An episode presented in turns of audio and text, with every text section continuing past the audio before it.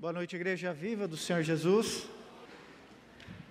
Essa manhã nós tivemos um momento muito especial aqui na igreja, um casamento de um casal que é membro, que é, são jovens, que boa parte da vida deles foram criados aqui, principalmente a Gabi, né? Desde criança. E para nós é motivo de grande alegria poder estar celebrando esse casamento, essa união e vendo como a igreja tem tem amadurecido também, né? Os, os jovens estão casando, as mulheres casadas estão engravidando, e essa pandemia tem sido desafiadora em todos os sentidos, né? Fábrica de eh, de fraldas aí vai vender bastante aqui em São Gabriel do Oeste. Louvado seja Deus. Deus abençoe Berenice. Abençoe sua família em nome de Jesus. Irmãos, Deus colocou uma palavra no meu coração para estar compartilhando com você. E quando eu estava orando ali, nesse momento de louvor, tudo que foi preparado aqui foi preparado para Deus, para cultuar a Deus. É, esse, esse altar, essas flores, esse pessoal do louvor ensaiou bastante, né? Passar o som e você vê que de vez em quando algumas coisas não saem, né? Dá alguma microfonia, microfone que não funciona. E uma coisa que o Espírito Santo coloca no meu coração é que isso tudo pode falhar. O que não pode falhar é a nossa adoração. É o nosso desejo de ter esse encontro com o Senhor. E eu sei que Deus tem uma palavra muito forte, muito importante para nós, para casais, para quem, quem tem família aqui, levanta a mão. Então, se você tem família, essa é uma palavra muito importante para você, para todos nós. Só que essa palavra, ela pode entrar por um ouvido e sair pelo outro. Ela pode não ocupar o espaço no seu coração, e isso vai depender de como você recebe, de quanto você está aberto. E eu tenho certeza que aquilo que Deus quer ministrar em nossas vidas é, é muito importante, e eu queria muito que você realmente pudesse deixar o Espírito Santo tocar aqui. Talvez você chega com várias preocupações, com várias, várias coisas tentam distrair você. Várias coisas tentam chamar a sua atenção. Mas nesse momento, eu queria que você sossegasse seu coração, fechasse seus olhos mais uma vez e se concentrasse no Espírito Santo de Deus. Eu queria que você falasse, se esse for o desejo do seu coração, e se você está aqui porque quer ouvir Ele falar com você, diga isso a Ele. Diga para o Espírito Santo: Espírito Santo, fala comigo nessa noite. Faça essa oração agora. Fala comigo, Espírito Santo. Eu quero ouvir a tua voz. Eu quero que o Senhor me direcione naquilo que eu preciso viver aquilo que o Senhor quer realizar na minha vida, na minha família, na minha casa. Espírito Santo, essa é a nossa oração.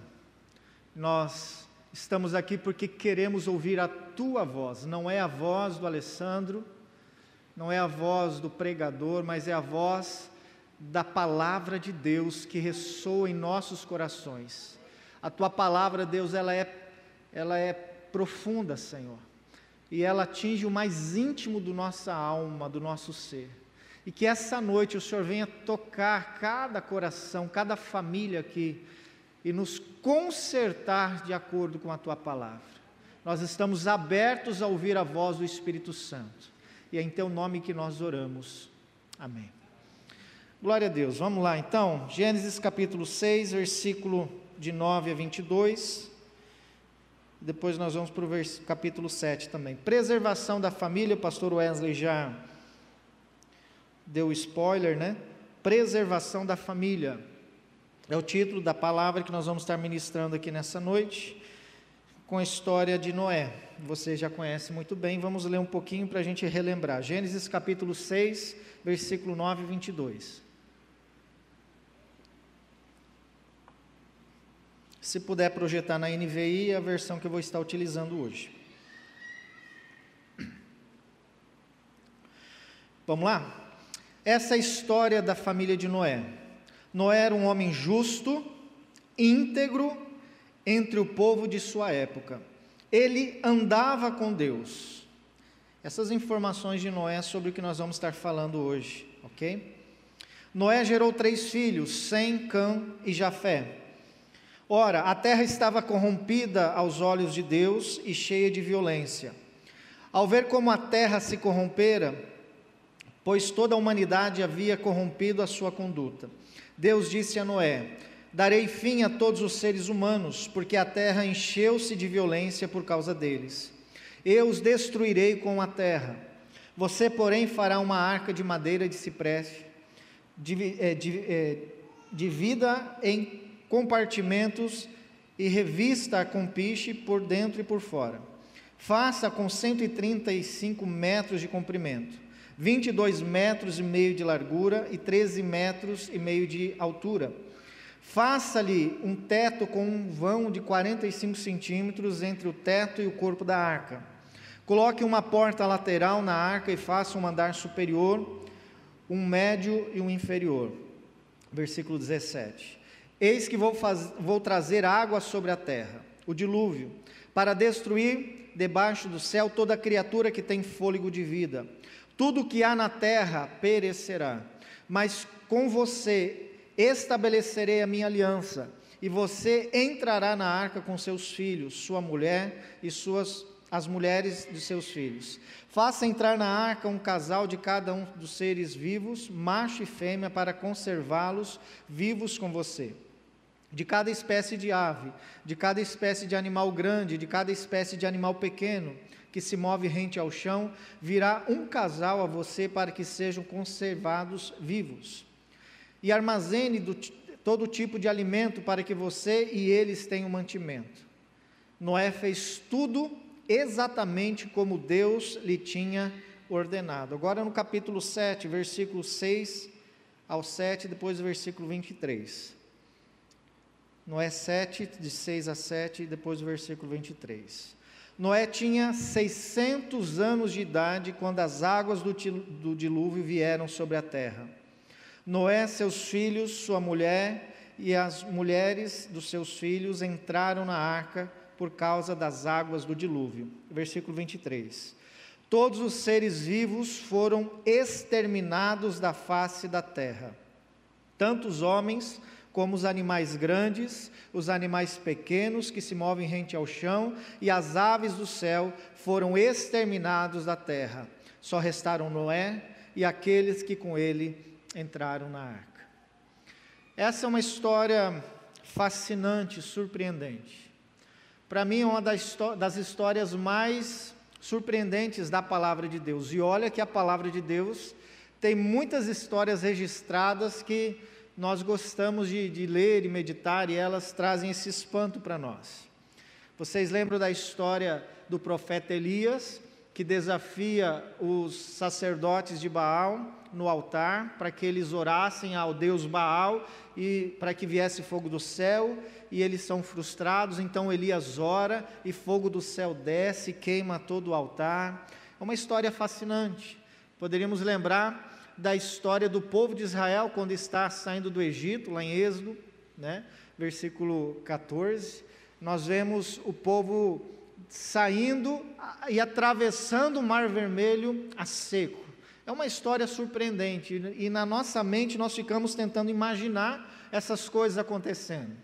Nós vemos a história de Davi, um, uma, um jovem, um adolescente pequeno, que enfrenta um gigante adestrado em batalha, um homem de guerra, um assassino chamado Golias, e ele sozinho encara esse gigante, onde todo um exército não, não se dispôs a fazer isso, e ele vai e mata sozinho esse gigante. Vemos a história de Jonas sendo engolido por um peixe e não morre, fica três dias na barriga desse peixe. Poderíamos falar também da história de Sadraque, Mesaque e Abdinego, né, que sobreviveram a uma fornalha eles não se queimaram.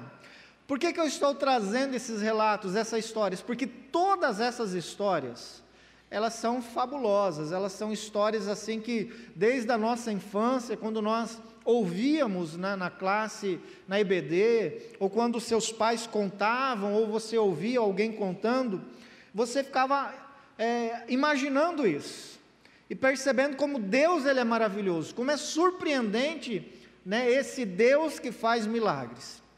Porém, para mim, de todas essas histórias que eu trouxe à memória de vocês aqui e aquelas que eu não trouxe, essa de Noé é a que mais me chama a atenção. E não é pelo fato de Deus ter dado uma, uma missão de Noé construir uma arca tão grande, 135 metros de comprimento. Não é pelo fato de Deus ter mandado tanta água, né? A, a, a, que cobriu os, os, montes mais altos dessa terra, sete metros acima desses montes é, de, de água, né? Então, não é por isso. O que me chama a atenção nessa história é que, apesar de Noé viver num mundo tão corrompido, ele e a sua família não se corromperam. O texto ele fala um pouquinho dessa, dessa corrupção da humanidade, de como aquelas pessoas estavam tão distantes do propósito de Deus, entregues à prostituição, entregues à violência, entregues aos vícios. E meus irmãos, nós estamos vivendo em um mundo corrompido. Nós estamos inseridos num mundo que também está corrompido pelo pecado, está entregue aos vícios, onde a ambição do ser humano hoje ela fala mais alto do que o caráter, do que a dignidade, do que a ética cristã. Então nós estamos vivendo nesse mundo. A nossa família está inserida nesse mundo. E a pergunta que nós temos que nos responder é que será que nós e a nossa família irá se corromper ao que esse mundo está vivendo, ao que esse mundo está empregando, nós sabemos muito bem que a palavra de Deus diz que o mundo jaz do. De quem, irmãos? De quem? O mundo jaz do maligno. Então nós estamos inseridos no mundo corrompido. Será que você e a sua família irá se corromper? Será que nós, diferente de Moisés, ou iguais a todas as outras pessoas que não eram parentes de Moisés, de Noé, será que nós iremos nos corromper como eles? Será que nós vamos nos desviar dos princípios da palavra de Deus? O que eu e você precisamos entender é o que é que nós devemos fazer, o que o Senhor espera que nós façamos, para que não venhamos a nos corromper. Ao contrário, né, do povo da época de Noé. O que, que você precisa fazer? Eu creio que esse é o desejo do seu coração. Eu creio que você olha para esse mundo também e percebe a, a, realidade em que nós vivemos. Irmãos, todos os dias nós vemos história de, de pessoas morrendo por furtos, por, é, alguém tirando a vida do outro por coisas pequenas.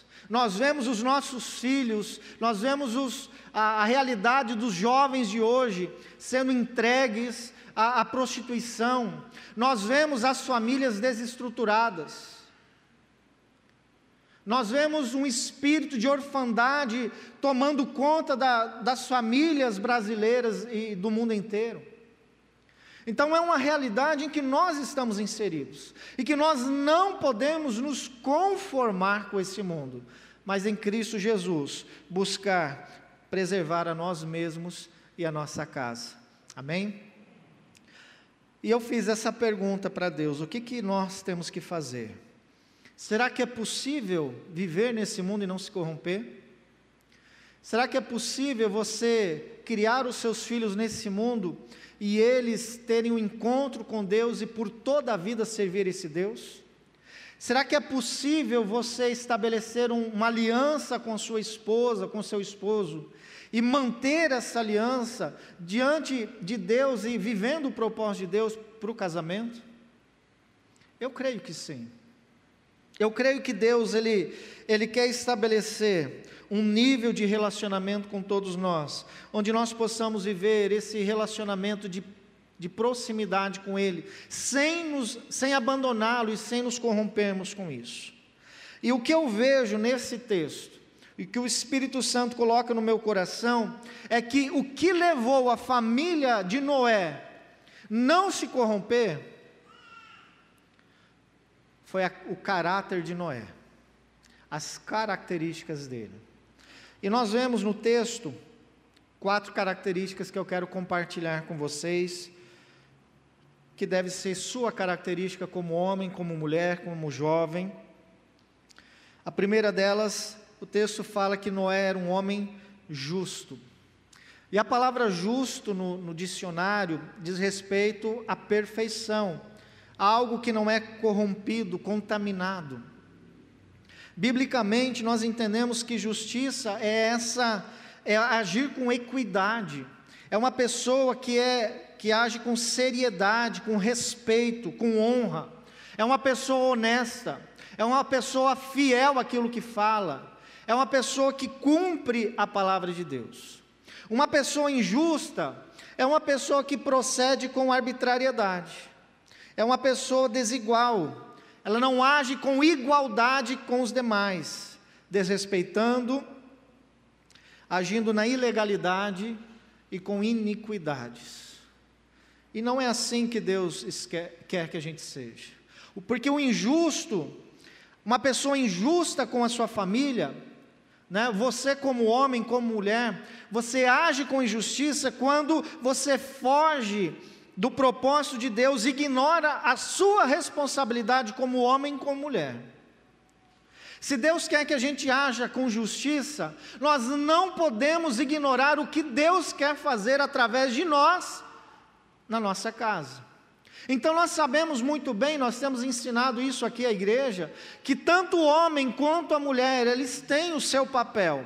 Eles têm a sua finalidade, o seu propósito. E quando nós agimos de acordo com o propósito de Deus, nós estamos agindo com justiça porque nós estamos fazendo o nosso papel e nós estamos agindo em amor à nossa família. Então nós não podemos fugir e ignorar a nossa responsabilidade. Mas uma pessoa injusta também com a sua família é quando foge e se entrega ao pecado sem se preocupar com as consequências, sem se preocupar com os danos espirituais que isso vai trazer. Então, quando você comete pecado, isso não, não afeta só você, afeta a sua casa, afeta o seu cônjuge, afeta os seus filhos. Isso traz consequências espirituais. E é por isso que você não pode agir com justiça.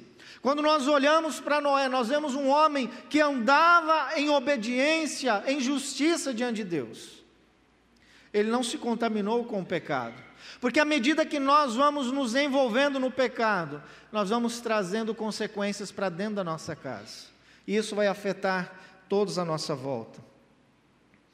É injusto quando, é, por qualquer motivo, você deixa de se relacionar com Deus, você deixa é, de estar na presença de Deus e se afasta do único que pode tornar você uma pessoa melhor e mais suportável. Por qualquer motivo, muitas vezes nós nos distanciamos de Deus, ficamos emburrados como filhos que não quer mais olhar na face do pai. E quando nós nos distanciamos, você como pai, como mãe, você como jovem também, é importante você entender isso. Quando você se distancia de Deus, você acaba também fugindo e deixando de fazer a vontade dele. Porque nós sabemos muito bem que uma, uma brasa fora do braseiro, ela se afasta aí você deixa de orar, você deixa de buscar a face de Deus, você deixa de ouvir a voz de Deus, você está fechado para aquilo que Deus quer tratar em você e na sua casa, e você não age com justiça. Sabe, irmãos, o que a nossa família precisa não é mais dinheiro, não é mais viagens, não são móveis ou carros novos, nós não precisamos mais de entretenimento. A nossa família, sua, precisa, é, sua família precisa de um homem e de uma mulher cheia do Espírito Santo. O que a sua casa precisa é da presença de Deus ali. É você entender que você é um instrumento para trazer libertação, restauração e cura na sua casa. E é muito importante nós, como pais, entendermos a nossa missão. Porque é através da sua vida, Pai, que Deus vai tocar no coração dos seus filhos. É você, pai, que deve apresentar o Senhor Jesus aos seus filhos. Não terceirize isso, nem mesmo a igreja. Por quê? Porque nós a, trabalhamos, a igreja tem um propósito de ajudar as famílias, mas tem que começar lá. Tem que começar lá, porque é na família que é a primeira escola, e é com os pais que os filhos aprendem a ser homem, a ser mulher, a ser um pai, a ser uma mãe. Então, assim como na época de Noé, a sociedade de hoje é, está corrompida com o pecado. Noé conseguiu preservar a sua família porque ele, ele foi justo, ele não se contaminou, ele permaneceu em Deus, ele se abrigou em Deus. Noé poderia ter se, entre, se entre, é, entregar a sua vida, né, o seu corpo à prostituição, aos vícios, mas por amar e querer viver em Deus, ele decidiu não se contaminar. Então me escute, homens e mulheres que estão aqui. Mesmo que no secreto que vocês pratiquem o pecado, no mundo espiritual, isso está escancarado. O seu pecado, mesmo que seja escondido e ninguém sabe, está abrindo uma legalidade sobre a sua família e sobre os seus filhos. E isso vai trazer muito problema na sua casa. Nós não podemos deixar Satanás destruir a nossa família. E a primeira forma de nós proibirmos ou impedirmos isso de acontecer é nos posicionando em santidade é buscando viver em santidade. Não se corrompa, não ceda, não se entregue ao pecado. Não aceite que o inimigo venha macular o seu casamento, a sua casa. Noé não se deixou influenciar pelo padrão da vida das outras pessoas. Ele preferiu obedecer e honrar a Deus em tudo. Em todas as coisas. E foi a obediência de Noé que fez com que ele se tornasse um homem justo. A obediência. A gente vai falar mais sobre isso, sobre, esse, sobre a obediência na frente, mas Romanos 2, versículo 13 diz assim: Porque não são os que ouvem a lei que são justos aos olhos de Deus, mas os que obedecem à lei, estes são declarados justos. Então a justiça está totalmente ligado à obediência. Ser justo é obedecer à lei de Deus, à palavra de Deus. Então, se você deseja preservar a sua vida, a sua família da depravação deste mundo, você precisa se posicionar. Nós precisamos nos posicionar para que Deus possa agir em nossas vidas, mas é a partir de um posicionamento que nós temos, que nós fazemos diante de Deus. Aí sim, um posicionamento de justiça, de andar em retidão com o Senhor, que Deus vai agir em nossa casa. Amém, irmãos? Segunda coisa, uma da, outra característica de Noé é que ele era um homem íntegro. E essa palavra no hebraico, ela tem o significado de, de ser completo, de estar completo. Esse é um outro motivo que levou Noé, Noé não se corromper. Ele se sentia, ele estava completo em Deus. Noé fez de Deus o seu tudo. E olha só isso, irmãos.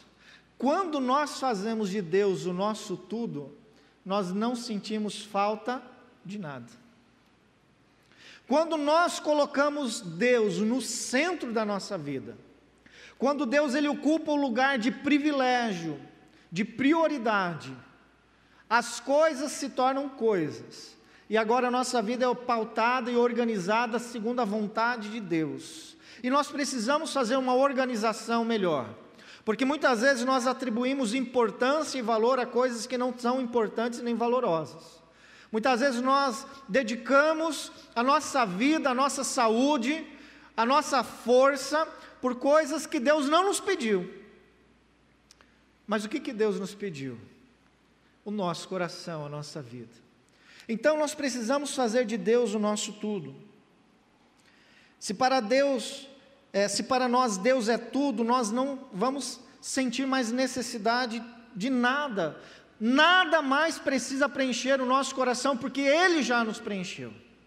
Nada mais precisamos estar correndo atrás, porque Deus já nos fez completos. E isso que é interessante, porque muitas vezes, quando nós não somos totalmente curados da nossa alma, nós corremos atrás da aprovação de pessoas, nós queremos que as pessoas nos aceitem, nós ficamos, nós, a nossa alegria depende da aprovação dos outros.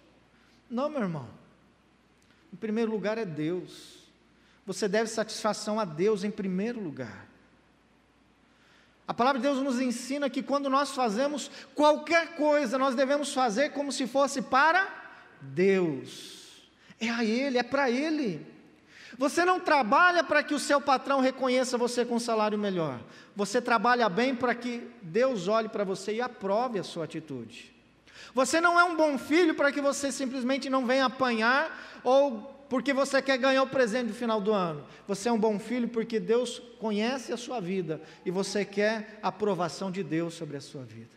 Você vai exercer a sua paternidade, a sua maternidade com excelência, não porque você quer ser reconhecido pelas pessoas, pelos seus amigos, para que eles aplaudam os seus filhos, para que eles vejam como vocês fizeram um bom trabalho. Não, não é, não é busca do reconhecimento humano nós precisamos ser, ser reconhecidos por Deus, pelo Senhor.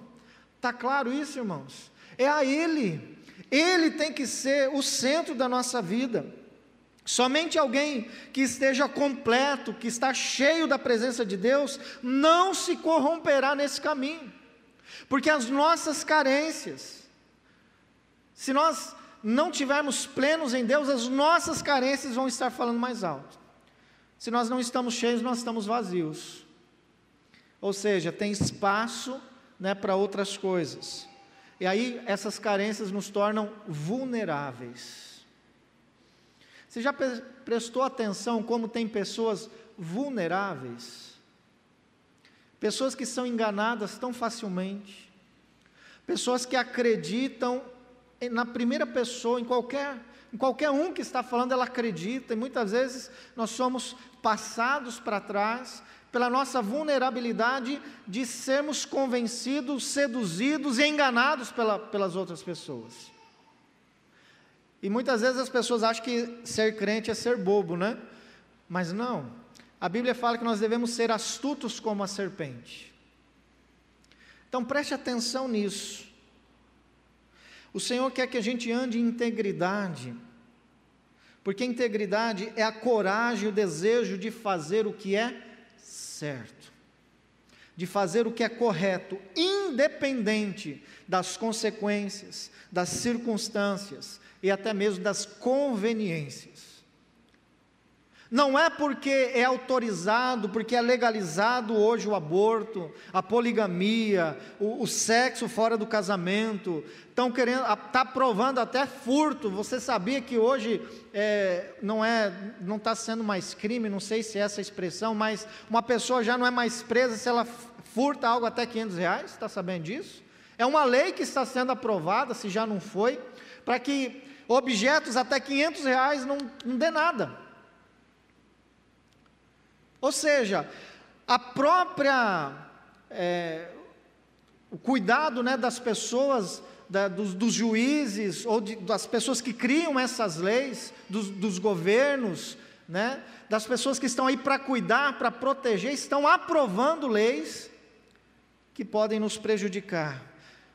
Independente do que é aprovado ou não, irmãos, nós devemos ficar com a palavra de Deus. Não é porque está sendo legalizado algumas coisas que nós vamos aceitar. Estão querendo legalizar o uso de drogas. Isso é uma discussão já há muito tempo. Agora, porque é legalizado, nós vamos usar? Porque estão querendo legalizar o aborto e daqui a uns anos provavelmente isso vai ser legal, porque a gente sabe que com o passar do tempo o mundo vai se corrompendo cada vez mais, vai ser cada vez mais difícil ser cristão. Vai ser cada vez mais difícil você permanecer na sua fé, e somente pessoas íntegras, pessoas justas, conseguirão permanecer. 80% hoje dos nossos jovens, no primeiro semestre da faculdade, eles se desviam. Só que, irmãos, até chegar na faculdade, eu acho que 90% já se desviou. Nós estamos falando daqueles que permanecem em Deus lá. Porque as crianças que correram aqui nesses corredores, há, há 10 anos atrás, 15 anos, 20 anos atrás, a maioria delas estão no mundo. A maioria delas estão nas drogas. A maioria delas já estão no terceiro, quarto casamento ou nunca se casaram. É essa a realidade. Os filhos de crente. Nós vamos fazer visitas no hospital. Eliane tem um ministério chamado dela hoje, é, é, no hospital, não no, no presídio feminino.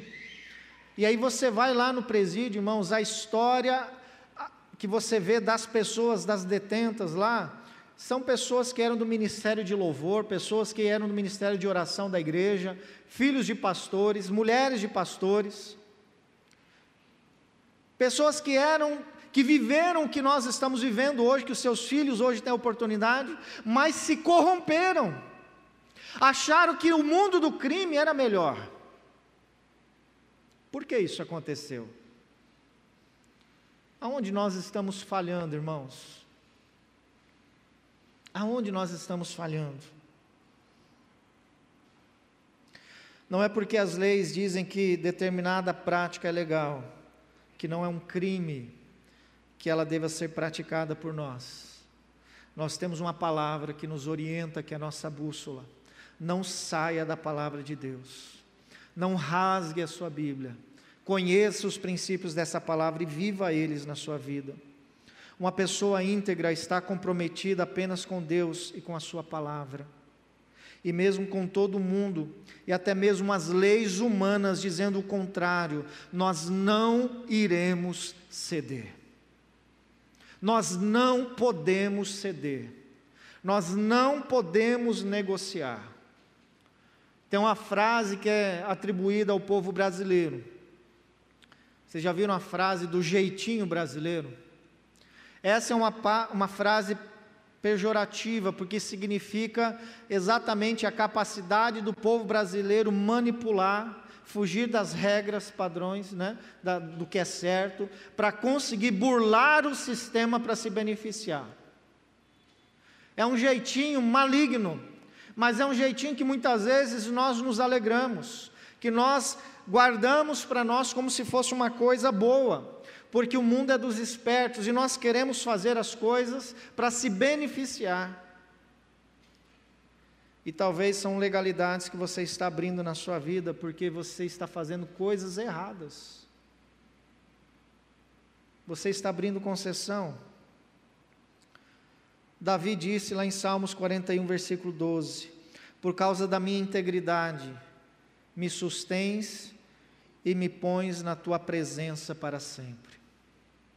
É a sua integridade que vai fazer com que você seja, é, vai sustentar você nesse tempo. Irmãos, nós temos poucos dias de vida, essa é a verdade, poucos anos. Nós estamos morrendo.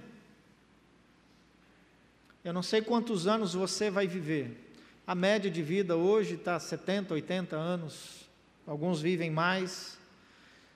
É, enquanto nós estivermos nesse mundo, nós vamos estar sendo pressionados a viver longe dos padrões de Deus. E enquanto nós estivermos nesse mundo, nós precisamos buscar integridade em Deus para poder nos sustentar nesse lugar, nesse lugar que nos ataca e tenta destruir a nossa família. Mas também eu vejo em Noé outra característica. A Bíblia fala que ele andou com Deus. E a Bíblia fala essa expressão apenas para duas pessoas, para Noé e para Enoque. E Enoque, ele foi bisavô de Noé. E por ter andado com Deus, Enoque foi arrebatado, está lá em Gênesis capítulo 5, versículo 22 a 24. Ele foi arrebatado, ele nem morreu. Andar com Deus significa andar na mesma direção. todas as pessoas que andam com Deus são abençoadas. Todas as pessoas que andam na mesma direção que o Senhor, elas vão ser beneficiadas. E quando nós estamos falando em andar na mesma direção com Deus, nós estamos falando de conversão. Nós estamos falando de mudar a direção que esse mundo segue para andar na direção que Deus quer que a gente siga. A conversão é o ato de nós nos arrependermos e confessarmos os nossos pecados ao Senhor. É quando nós entregamos a nossa vida ao Senhor. É quando nós vivemos esse encontro com Deus e buscamos obedecer a Sua palavra. A satisfação e a alegria, o prazer de andar com Deus era tão forte e vivo na vida de Noé, que ele queria que todas as pessoas se voltassem para Deus. Eu não sei se você sabe, mas Noé não estava querendo apenas que a sua família se salvasse. Noé foi um pregador, um justo pregador. E ele pregou a vida inteira num povo, entre um povo corrompido. Lá em 2 Pedro capítulo 2, versículo 5, nós vemos né, Noé sendo mencionado aqui como um pregador de justiça.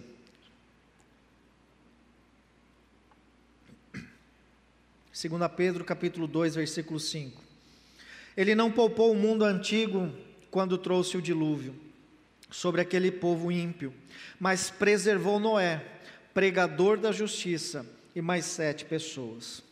Irmãos, durante muitos e muitos anos, Noé pregou a palavra de Deus, Noé falou do amor de Deus, Noé ministrou aquelas famílias, aquelas pessoas, homens e mulheres que moravam ali, para que eles pudessem reconhecer os seus erros, se arrependerem dos seus pecados e buscarem andar com Deus, mudar o rumo, andar no mesmo caminho com o Senhor. E Noé pregou para todos eles, mas apenas a sua família deu crédito à palavra dele. Ninguém se converteu coração das pessoas estavam obstinadas. Elas não reconheceram a Deus, elas não quiseram mudar o rumo das suas vidas. Meus irmãos, é a mesma situação que nós vivemos hoje. A palavra de Deus está sendo pregada e pregada e anunciada. Você tem pregadores para todo gosto na internet, tem pessoas que estão nos assistindo e vão nos assistir por essa live hoje, amanhã, daqui a 10 anos vão estar podendo ver, eh, se não forem cortadas né, as mensagens cristãs com o tempo, mas pessoas de todos os lugares do mundo inteiro vão poder ouvir essa live e assistir aonde elas estiverem. Então hoje, o mundo ele nunca foi tão evangelizado como está sendo nos dias de hoje.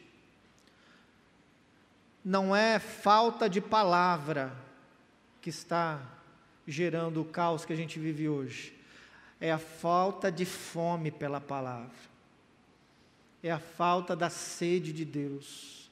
É a nossa falta de temor a Deus.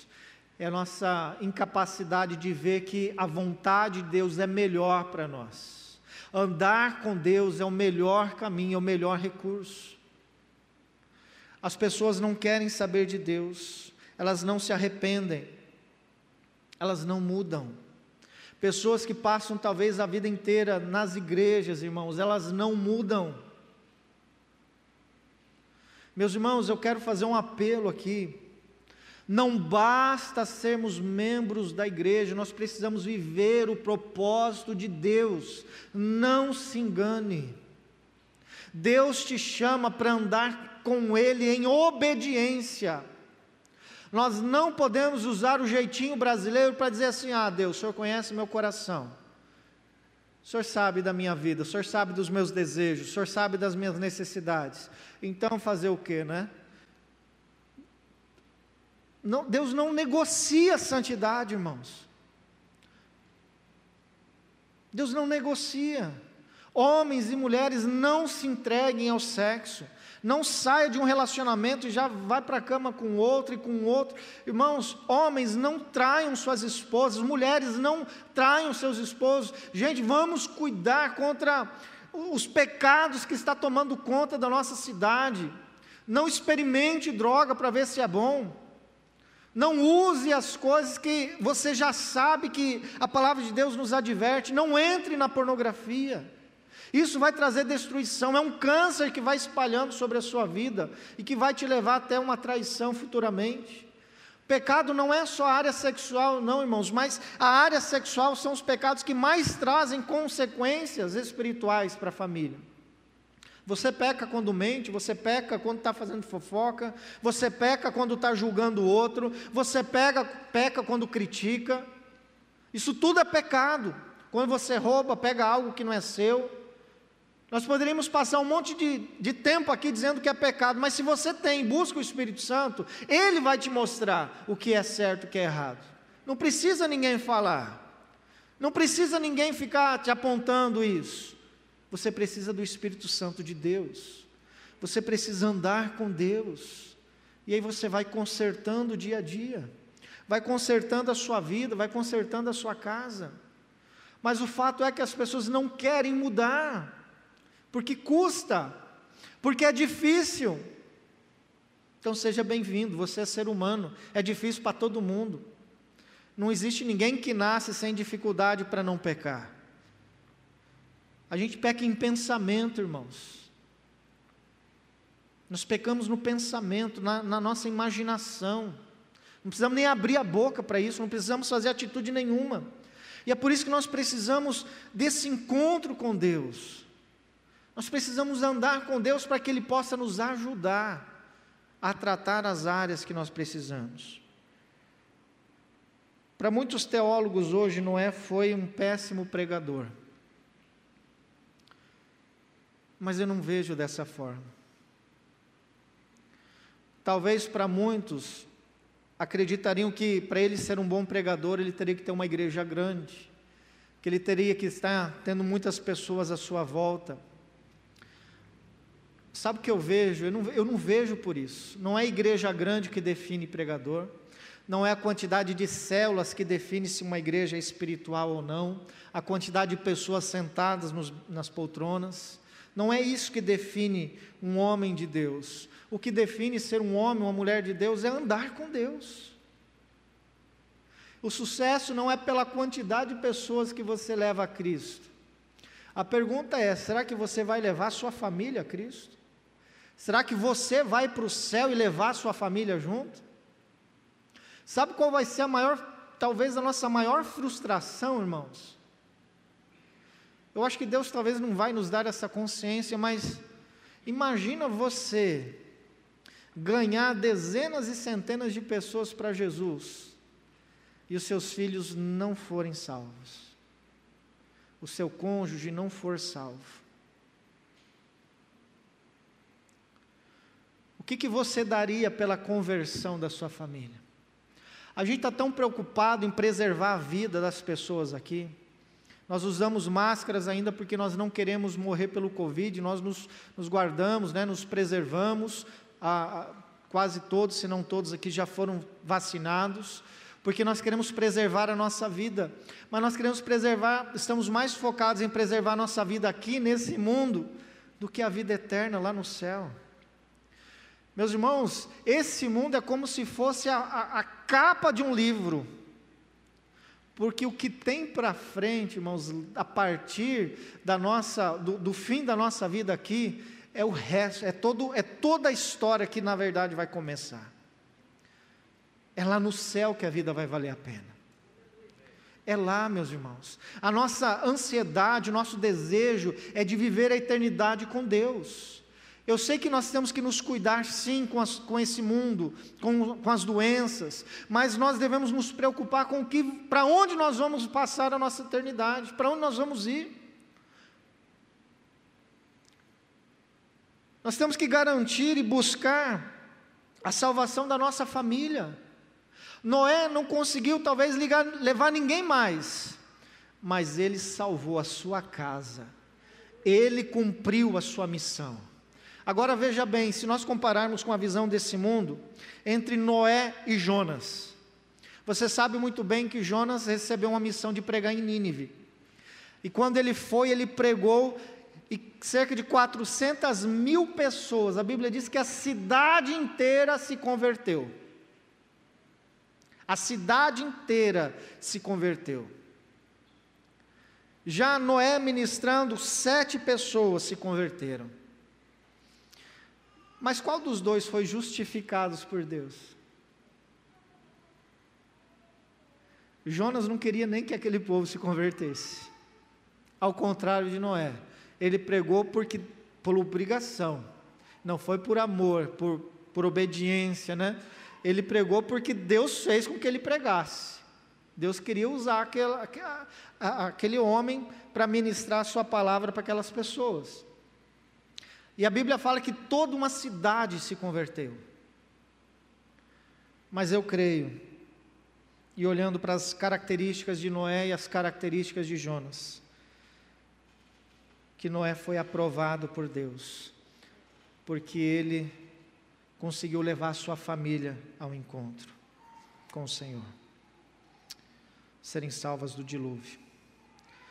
Mas também nós vemos esse texto falando da obediência de Noé. A Bíblia fala que ele fez tudo conforme Deus havia falado. A missão que Noé recebeu, irmãos, era muito difícil. É muito complicado. Por, por dois motivos. É, teologicamente, entre a, o jardim do Éden né, e o período do dilúvio, são em torno de 1656 anos. É mais ou menos isso.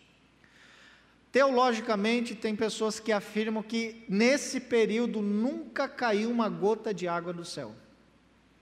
Ninguém conhecia chuva. Pastor, mas como que as plantas, né?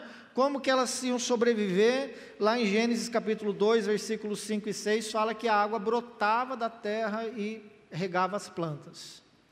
Então, tem uma corrente teológica e eu também sou, eu estou estou surfando nessa onda aqui né, da, da teologia, dizendo que não caiu água, ou seja, Noé não conhecia a chuva. Aquelas pessoas não conheciam chuva.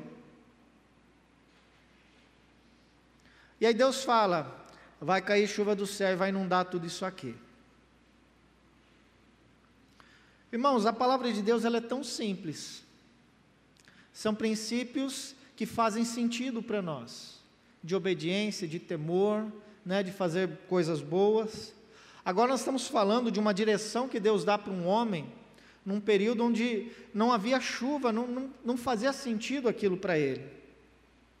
E construir uma arca também com aquelas proporções, sem, com as ferramentas que haviam da, na época, é um grande desafio. Eu lembro que quando eu trabalhava, meu pai me levava para trabalhar com ele, ele era carpinteiro e trabalhava com madeira nas casas.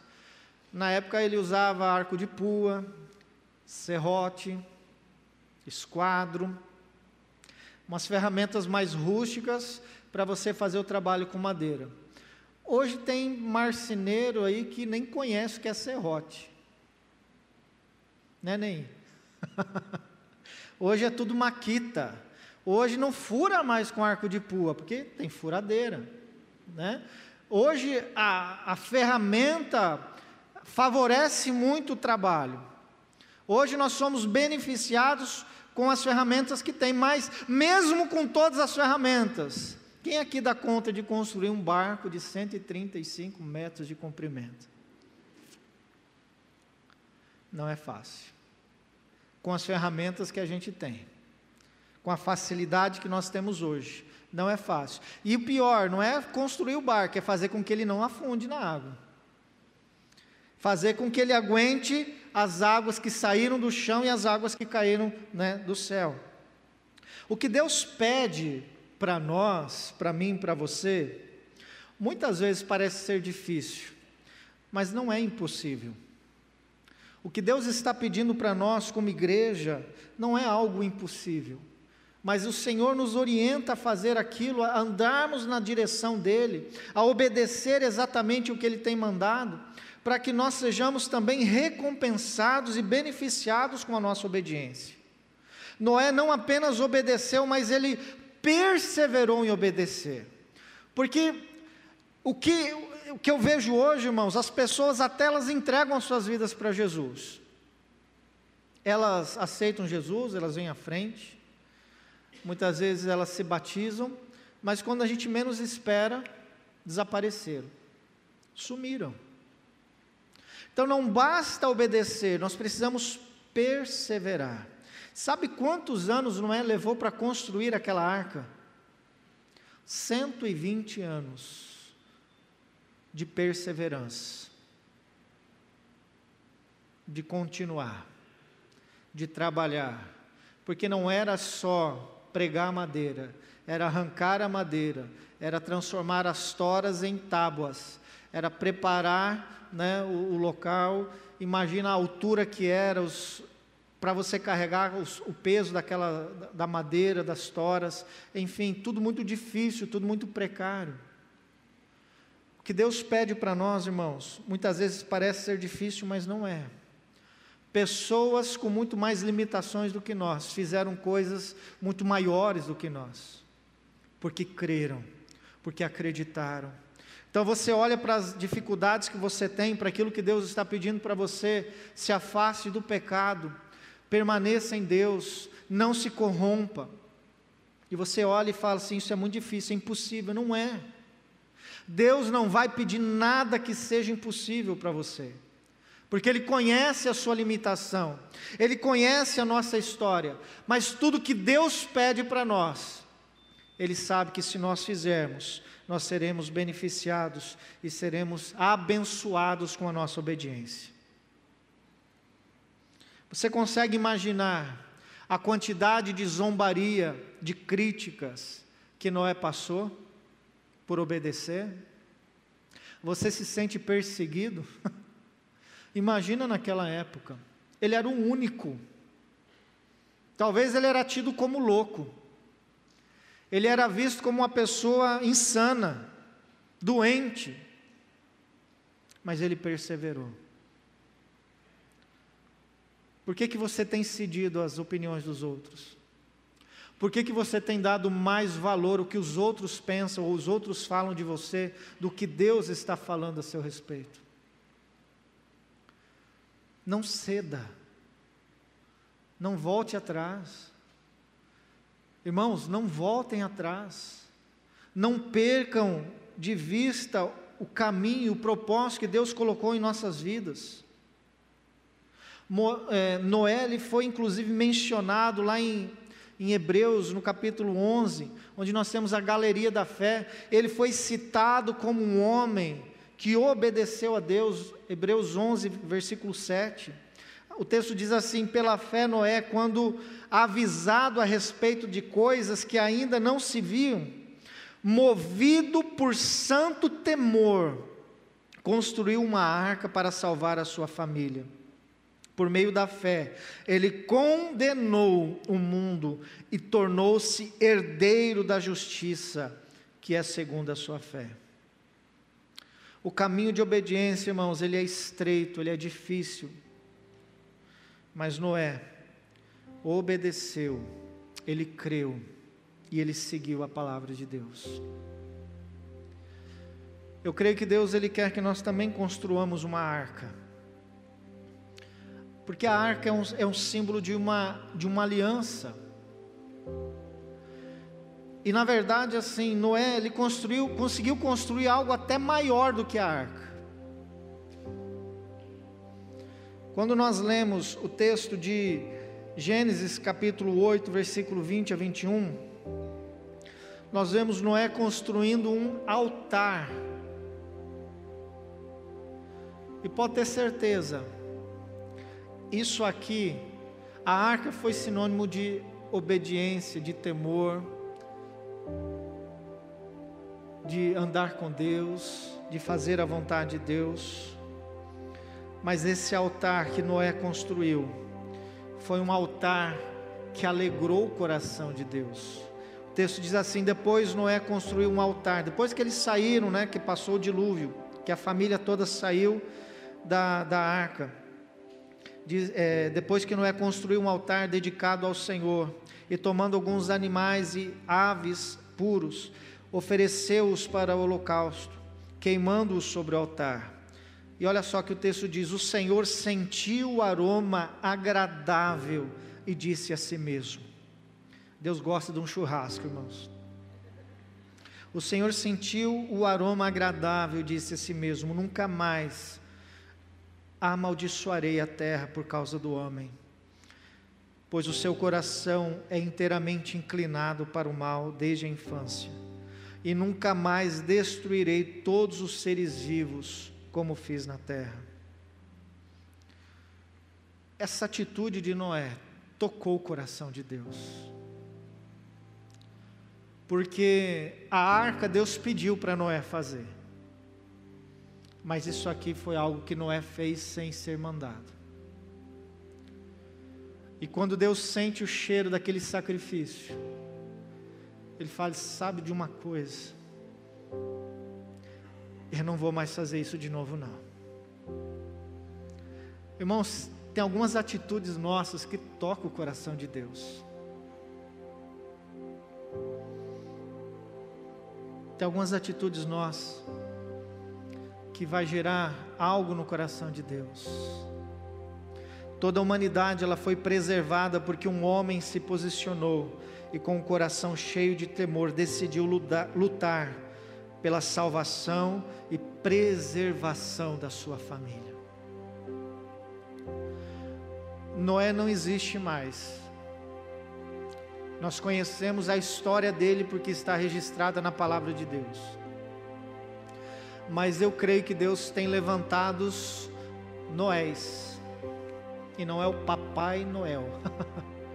mas são homens e mulheres que também obedecerão ao Senhor que andarão em justiça, em equidade, em obediência, no temor, andando no caminho de Deus.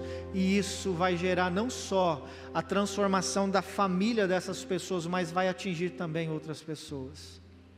Talvez Noé não salvou aquela geração que morreu, mas a partir dele, ele também foi bênção e Deus fez uma aliança a partir da vida de Noé com as pessoas que vieram.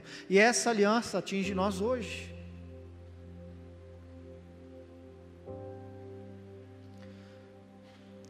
Meus filhos, nós não podemos correr o risco de perder a nossa família. É muito triste ver um pai e uma mãe chorando porque os filhos estão no homossexualismo porque os filhos estão usando droga, estão roubando na própria casa. É muito triste ver os filhos dizendo: Eu não creio em Deus, eu não acredito em Deus, Deus não existe. Tendo os pais crentes. É muito triste ver os nossos filhos mais preocupados com os bens desse mundo, com dinheiro, sendo gananciosos tratando pessoas mal, porque tudo que tem no coração deles é o desejo de poder e de ter. Então nós precisamos mudar hoje, nós precisamos mudar agora. Essa palavra para que a gente possa preservar a nossa casa. Nós precisamos, irmãos, construir a nossa arca. E a construção dessa arca é a forma que nós vamos estar garantindo um ambiente saudável onde os nossos filhos vão crescer. Pastor, meus filhos já não estão mais em casa, então você vai garantir que os seus netos serão alcançados pela sua posição em Deus, pelo seu posicionamento no Senhor, por andar em obediência à palavra de Deus.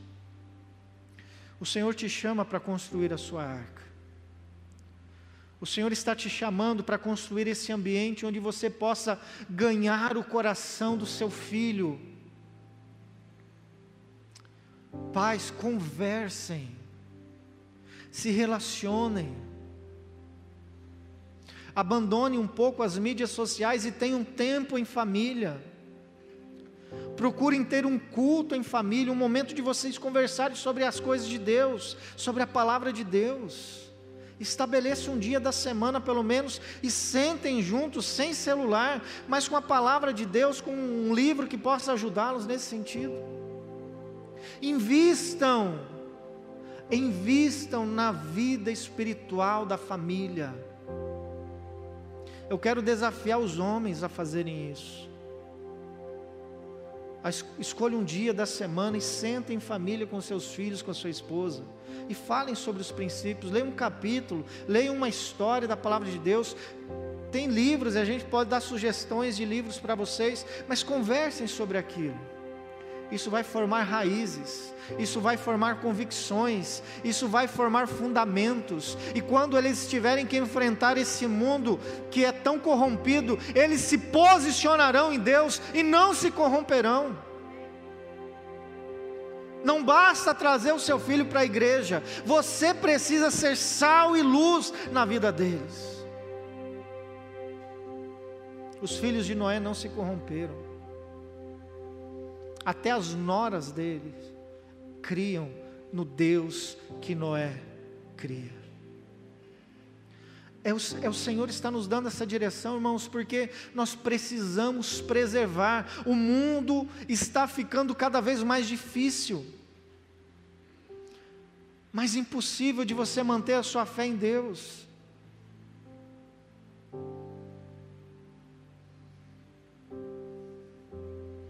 Pastor Eurípides trouxe uma, uma informação aqui que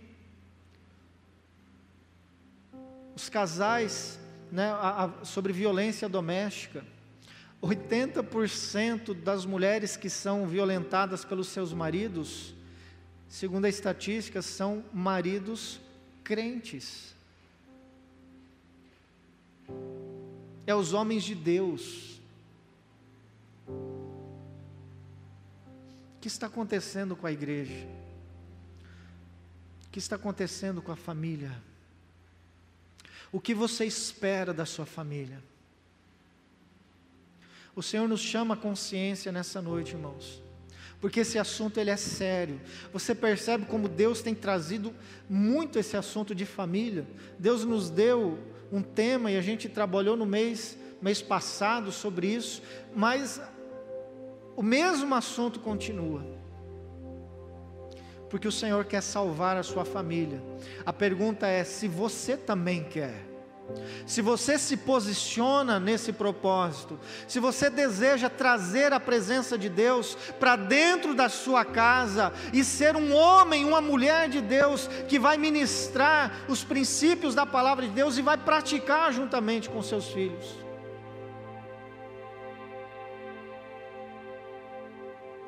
Deus não vai destruir mais esse mundo com dilúvio, com água. Mas esse mundo está sendo destruído por um dilúvio de informações erradas e equivocadas, de mentiras. E hoje a igreja, inclusive, ela é vista como um povo que não ama e que não se importa, porque nós seguimos os princípios da palavra de Deus. Não abra mão da palavra, não negocie, não se corrompa, se posicione em santidade, viva o propósito de Deus. Essa palavra é a, mais, a palavra mais simples que talvez eu já ministrei aqui, mas é uma palavra que diz respeito à preservação da nossa casa, da nossa família, porque um dia nós vamos estar perante Deus, o nosso justo juiz que vai julgar as nossas atitudes. E em nome de Jesus eu quero estar na presença de Deus junto com a minha esposa junto com os meus filhos, junto com a minha nora e com o meu genro. Eu quero estar lá, para louvor, para a glória e para a adoração do meu Deus. Feche seus olhos.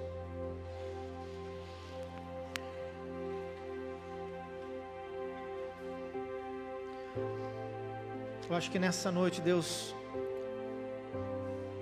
quer que você se posicione e o Senhor te pede uma arca, um lugar onde você possa abrigar e proteger a sua família.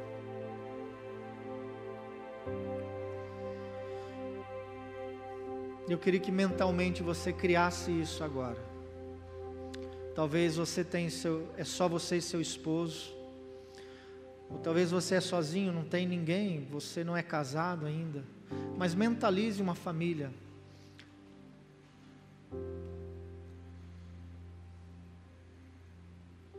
e coloque Deus no centro. Coloque o Senhor no centro dessa família. Essa arca que Deus quer. Deus ocupando o lugar dele, porque Ele vai te dar direção e sabedoria para administrar os conflitos, as dificuldades, os problemas, as lutas. O Senhor quer preservar a sua casa em nome de Jesus. Quando você se posiciona em Cristo Jesus, isso vai acontecer. Senhor Deus, nós te louvamos, ó Pai, nessa noite. Obrigado pela tua palavra, Senhor. Nós clamamos, ó Deus, pela nossa casa. Nós clamamos, Senhor, pelos nossos filhos. Eu clamo, ó Deus, pela tua igreja. Dá-nos discernimento, Senhor. Oh meu Deus, tantos homens e mulheres que se esfriaram espiritualmente. Eles não estão conseguindo nem manter um relacionamento com eles, para eles. Quanto mais buscar sabedoria para administrar a sua casa. E eu peço em nome de Jesus que nessa noite o Senhor venha trazer, ó Pai, um conserto, um alinhamento de coração. Se tem aqui alguém, ó Deus, que está afastado de Ti, se tem algum homem, alguma mulher aqui, Senhor, algum jovem, que está longe dos princípios da Tua palavra, que nessa noite eles possam dizer: Senhor, me perdoa, eu quero voltar, ó Deus, eu quero a tua presença na minha vida, eu quero conhecê-lo mais, eu quero ser guiado e direcionado nessa terra para andar em obediência ao Senhor, juntamente com a minha casa, minha família. Ó Deus, venha trazer o conserto, Pai, que cada um aqui possa se abrir para um relacionamento, para refazer essa aliança contigo aqueles que ainda não entregaram suas vidas a Ti, ó Deus, que nessa noite possam confessar Cristo Jesus como Senhor, possam entregar as suas vidas ao Senhor Jesus e buscar a direção dEle para direcionar as suas casas com sabedoria, para conseguir construir uma arca que venha trazer proteção, direção e equilíbrio nas suas casas. Ó Deus, nós precisamos de Ti, Senhor. Nós precisamos da tua ajuda, nós precisamos do teu socorro. Nós precisamos, ó Deus, que o Senhor venha queimar os nossos corações. Que o Senhor venha abrir o nosso entendimento, ó Deus. Que toda a casca, que todo o véu que está encobrindo os olhos, que tudo aquilo que impede a tua igreja, a tua noiva, de entender o que isso, o que significa essa palavra hoje. Ó Deus, venha trazer discernimento, venha trazer, ó Pai, entendimento a cada coração que não haja nada obstruindo, Senhor, porque se nós tivermos um senso de entendimento, se nós compreendermos o que Satanás está fazendo, ó Deus, nós vamos nos posicionar. Agora, Pai, que toda mentira, todo engano das trevas que tiram o nosso foco, o nosso coração de Ti, ó Deus, caia por terra em nome de Jesus. Eu quero clamar, Senhor, um avivamento em cada casa, em cada lar aqui. Eu quero profetizar, a Deus, que os filhos, que os homens, que as mulheres dessa igreja, Senhor, as famílias aqui representadas, vão viver um encontro contigo, Senhor vão viver um tempo de intimidade, de conhecimento de Deus, vão estar experimentando um nível mais íntimo e profundo do, do conhecer de Deus. Ó Pai, venha trazer temor no coração, ó Pai, venha trazer quebrantamento, Senhor, para que eles possam se arrepender e voltar para Ti, abandonando os pecados e dizendo: Senhor Jesus, guia a minha vida. Oh meu Deus, traz conserto, ó Deus, para a tua igreja. O Senhor quer transformar as nossas vidas. O Senhor quer preservar a nossa família. E é por isso que nós precisamos nos posicionar. E nessa noite nós queremos dizer que nós estamos nos posicionando. E se esse é seu desejo de se posicionar, você vai ficar em pé no seu lugar, como homem, como mulher de Deus. Você vai se posicionar e dizendo que você está interessado você está posicionado em Deus para gerar um ambiente na sua casa de preservação da sua casa. Eu queria que você orasse comigo. Repete essa palavra essa oração que eu vou fazer agora. Senhor Deus, nessa noite, pode ser melhor, irmãos. Senhor Deus, nessa noite, eu me posiciono como filho amado do Deus Altíssimo e eu busco a tua ajuda, a tua direção, e eu declaro que a minha casa pertence ao Senhor Jesus. Eu me posiciono e busco a sua direção para dar equilíbrio na minha família. Eu quero e eu vou servir ao Senhor juntamente com a minha casa. Em nome de Jesus, a minha família não se corromperá com esse mundo. A minha família será preservada para a honra e glória do Senhor Jesus. E eu verei a salvação na minha casa, em nome de Jesus. Amém. Você crê nisso? Aleluia. Aplauda o Senhor Jesus. Aleluia. Pode sentar um pouquinho. Que Deus abençoe. Deus possa nos conduzir em obediência e que nós possamos seguir a direção de Deus para preservar a nossa família conforme a vontade dEle. Amém.